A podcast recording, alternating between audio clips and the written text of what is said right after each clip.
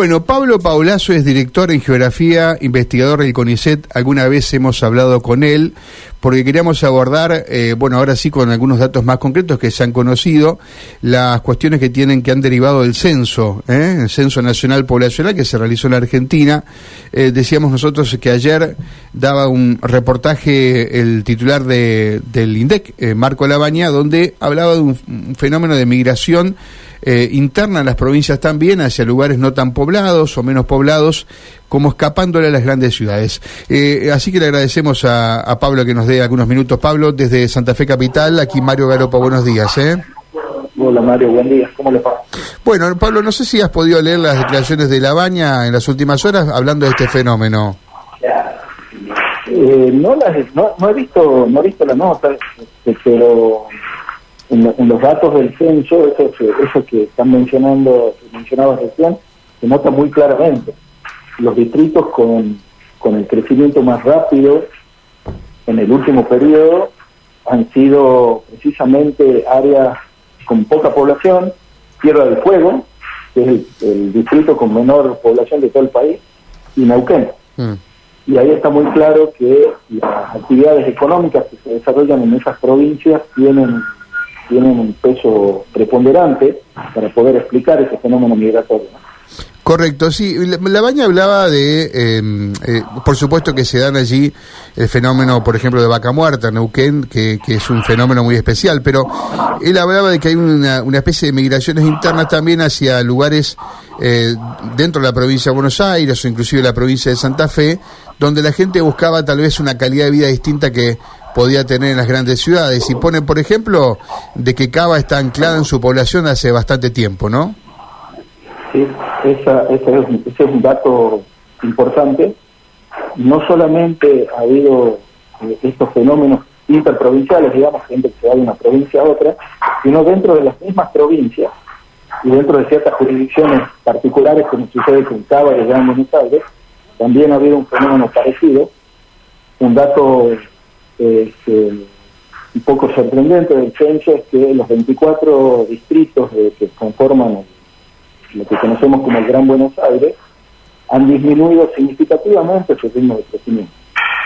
Eh, y el otro dato es este, que la ciudad autónoma de Buenos Aires, por lo menos desde la década de 1990, eh, tiene una población que se encuentra en torno a los 3 millones de habitantes. ¿no? Entonces, eh, y, eso y algo parecido ha pasado en las capitales provinciales, los aglomerados que conforman las capitales provinciales, en muchos casos no tienen ya espacio físico para que siga creciendo la población, la única posibilidad es que crezcan hacia arriba. Entonces, la gente lo que hace es empezar a buscar lugares que estén relativamente cerca de esos centros y que les ofrezcan eh, relativas condiciones de vida eh, saludables, digamos, ¿no? Y eso es lo que se, digamos, ahora con los datos que se han publicado todavía no lo podemos ver con toda claridad porque eh, se han publicado a nivel de departamento. De modo tal que no tenemos la desagregación para conformar la población de los aglomerados. Pero los primeros, estos primeros datos nos van mostrando que lo que vamos a ver va en esa dirección y en ese sentido. Bien. Eh, eh, te quería consultar acerca del el crecimiento poblacional. Se menciona 11,6 por cada mil habitantes que se han agregado desde el último censo a esta parte. ¿No es un crecimiento medio, es correcto? Sí, claro. Si uno lo compara con otros países, eh, por ejemplo Chile, un país de la, de la región, que tiene es uno de los países que tiene más avanzado su proceso de transición demográfica están por debajo del nivel de reemplazo, las mujeres tienen menos de dos hijos. Eh, Chile tiene 17 por mil, para que usted se dé idea. Y eh, entonces ese, ese crecimiento que tiene la Argentina, que además históricamente lo tuvo, desde prácticamente desde los primeros operativos centrales, Argentina nunca fue un país de crecimiento rápido ni tampoco eh, muy lento, siempre estuvo ahí en el, en el medio. Y esto reafirma un poco ese, comportamiento, ¿no? Correcto.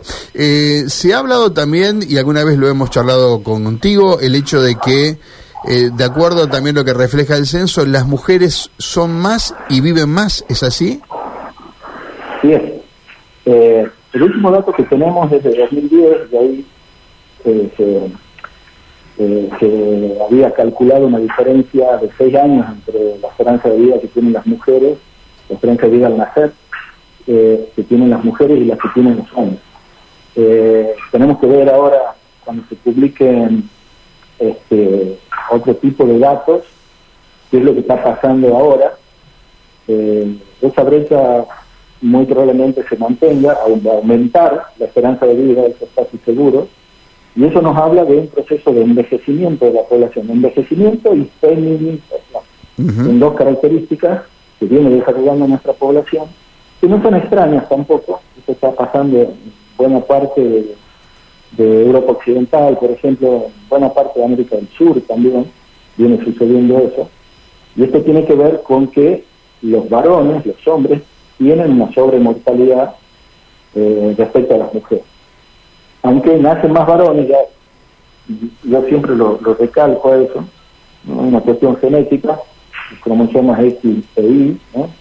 cómo se combinan, eh, eh, pero los hombres se van muriendo más tempranamente, en las edades más jóvenes, porque son más propensos al riesgo.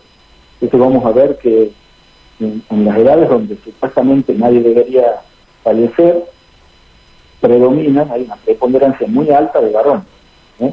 Está asociado a hechos violentos, accidentes, etcétera, etcétera. Ahí prevalecen los varones. Y después de los 60 años, ya hay una cuestión genética ¿eh? que eh, hace que las mujeres sean más, vivan más años que los varones. Entonces está, se está produciendo ese fenómeno. Y si eso lo combinamos con el hecho de que está disminuyendo significativamente la fecundidad, por lo menos desde 2016 lo que se viene viendo es que eh, hay un descenso pero abrupto de la fecundidad.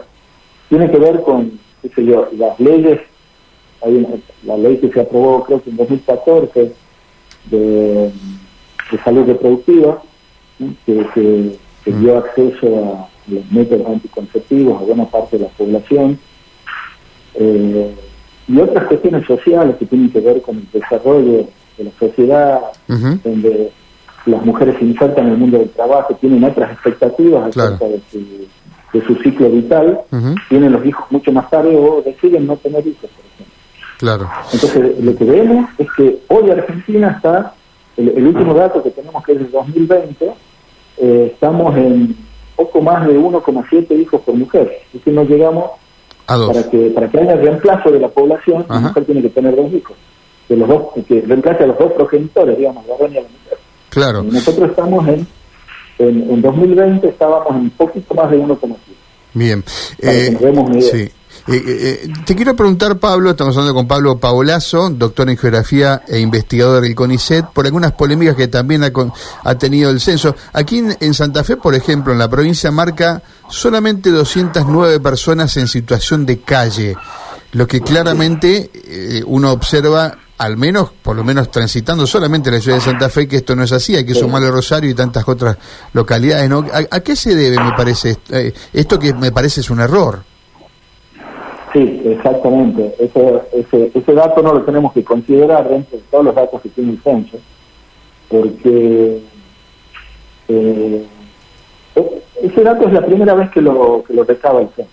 No se preguntó nunca en los operativos centrales anteriores. Eh, y hay una particularidad que tiene este censo que es distinto a los censos anteriores. Este es un censo de derechos. Los anteriores eran se conocen como censos de facto. En los censos anteriores nos preguntaban dónde habíamos estado la noche anterior al operativo central. Eh, en este censo se preguntó dónde residimos habitualmente.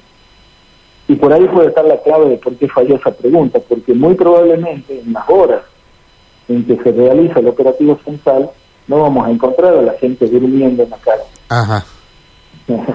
y entonces no la podemos no le podemos hacer el cuestionario porque mm, no lo registramos como personas en situación de calle.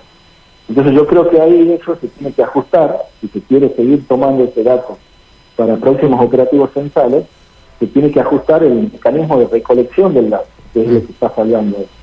Eh, el dato, uno sale a la calle y seguro en un día que sale a la calle va a haber muchas más personas que las que, la, que, las que recogió el operativo, ¿no? Mm. Eh, tal que sabemos que ese dato no, no es confiable. Bien, pero ojo, tengamos en cuenta que el, resto de la información no, no tiene ese mismo problema, ¿no? Bien, o sea que... a veces se piensa que porque hay una parte o una pregunta que, falló, el resto también tendría que estar mal, y eso no, no, no necesariamente... O sea, esta polémica no amerita a invalidar los otros datos, eso mencionás, Pablo, eh, porque también se mencionó el tema de la matanza y todo lo que circuló después, ¿no? no sé si tenés opinión sobre eso. Eh, pero es que acá el, problema es ese. Esto no es una cuestión de opinión, es una cuestión de... Eh, es una, a ver, no existe la objetividad total, pero eh, el operativo central se hizo de acuerdo a las normas internacionales. Esto lo tenemos que decir. Si uno ve la sede de la central argentina y compara con la de otros países de América Latina, vamos a ver que, que, siguen los lineamientos de, las Naciones Unidas, vamos a ver que hay muchas preguntas que son similares mm. y que se recogen de la misma manera que en otros países. Eh, es decir, ahí hemos seguido los estándares internacionales y siempre en todo operativo central hay una tasa de no registro. ¿no? El problema es cuando esa tasa de no registro es muy alta. Eso pasó, por ejemplo, en Chile en 2010. El, eh, la tasa de no registro superaba el 10% en algunos lugares. Mm. Tuvieron que desechar todo el centro. Pero eso no pasó acá. Acá hay, hay el, el error es de 1,4 aproximadamente, dijo Magaña cuando hizo la presentación de los datos. Eh, de modo tal que eh, los datos son confiables. Y la discusión por la matanza, bueno, que si alguien tiene una prueba convincente acerca de que eh, los datos fueron este, amañados de alguna manera, bueno, tiene que mostrarla. Y ahí diremos, bueno, sí, lo, manipularon los datos o no lo hicieron, pero no hay otra evidencia que diga que eso sucedió realmente.